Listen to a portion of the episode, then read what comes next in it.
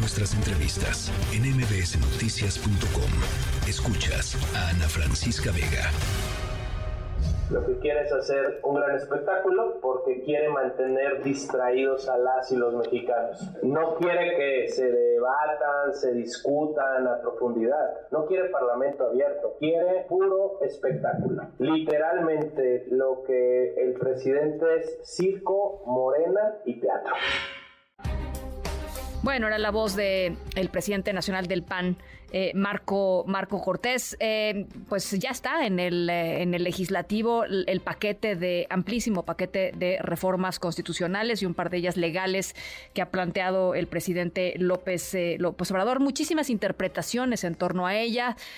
PRI, PAN, PRD diciendo vamos a analizar pues las que convengan a la ciudadanía, pero hay que reconocer, dicen los partidos de oposición, que muchas de ellas pues simplemente sencillamente son material de o metralla, digamos, para, para la contienda, para la contienda electoral. En fin, complicada la situación en la que deja también a la oposición la presentación de estas eh, reformas, pues justo eh, un par de unas semanas antes del arranque de las de las campañas presidenciales. senador Julen Rementería, coordinador de la bancada del PAN, me da gusto, como siempre, platicar contigo, senador. Hola Ana Francisca, me da mucho gusto saludarte y saludar desde luego a todo el auditorio. Pues qué, qué, decir con lo que es lo que ha sucedido en las últimas 24 horas, con lo visto ya y con lo analizado eh, pues de sobra, me parece muchas de estas reformas ya están más que discutidas y analizadas, ¿no? Así es. Y miren, hay, algo que se dice por ahí que a confesión de parte, relevo de prueba, dicen los abogados, ¿no? Y hoy el presidente, hoy por la mañana, él mismo admite que es unas reformas que tienen que ver con materia electoral, que el país enfrenta un proceso, que no solamente son las elecciones, sino es un proceso que tiene que ver como proyecto del país. En todo caso, de lo que habla, lo que expresamente menciona, que las ha presentado para que la gente pueda evaluar lo que ellos están proponiendo y en todo caso si, o, quieren seguir con el régimen, dice el anterior, corrupto, de los neoliberales, de esto y del otro.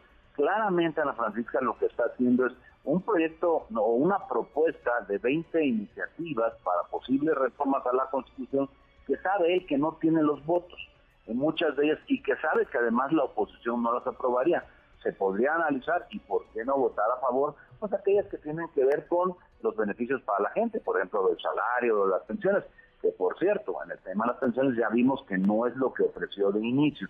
Una vez que se empiezan a leer poco a poco las iniciativas, nos damos cuenta que no es lo que él dejó creer en el comunicado, lo que él anunció.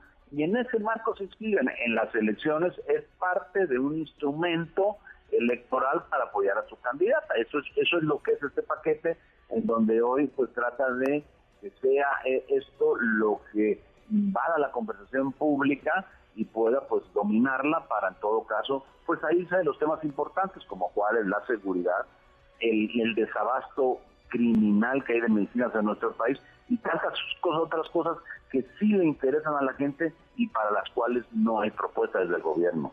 Eh, ¿Es en ese sentido eh, una estrategia, quienes dicen que es una, una estrategia este, un, un golpe maestro, digamos, para mantener a la oposición eh, ocupada en, en, pues, en batear estos temas, porque, mira, eh, senador, por más que digas este, a la gente lo que le importa son otras cosas, pues seguramente si, si lo plantean los candidatos de Morena serán cosas que tendrán que responder como bloque opositor, ¿no? Y eso, pues, evidentemente les quita energía, tiempo y etcétera para plantear sus propias cosas. No lo sé, ¿cómo lo ves? Sin duda, tiene razón. Al final de cuentas, es una estrategia que está bien pensada desde el gobierno, mañosamente pensada, también hay que decirlo, y que habrá que ver cómo enfrentarla. Porque mira, hay muchas cosas ahí que, bueno, se podrían analizar en circunstancias normales o incluso en estas, ¿no? Pero que se diga el cómo van, se van a solventar desde el punto de vista económico. Porque lo que no se vale es que simplemente dicen, no, pues aquí, allá, y luego, bueno, está bien, estamos de acuerdo con que haya el tema de las pensiones. Estamos de acuerdo con varios de los asuntos ahí planteados. El tema es cómo los vas a, sufragar los gastos que esto genera, de dónde van a salir los recursos. Pero estando resuelto el tema de los recursos, nosotros hemos dicho, adelante, vamos con ella.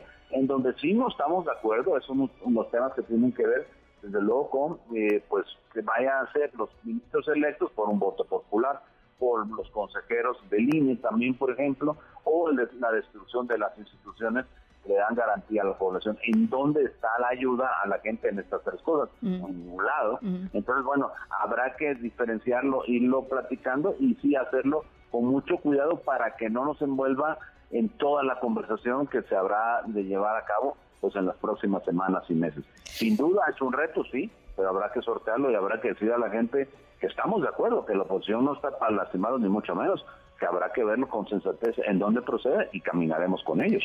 Bueno, pues eh, se, se, se, antojan eh, pues difíciles, rasposas, digamos, la, las, las eh, semanas siguientes, ¿no? Este, Sin duda. estaremos, estaremos muy pendientes. Gracias, senador, por, por estos minutitos.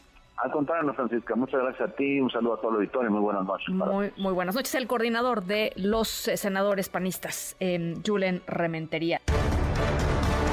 MBS Noticias.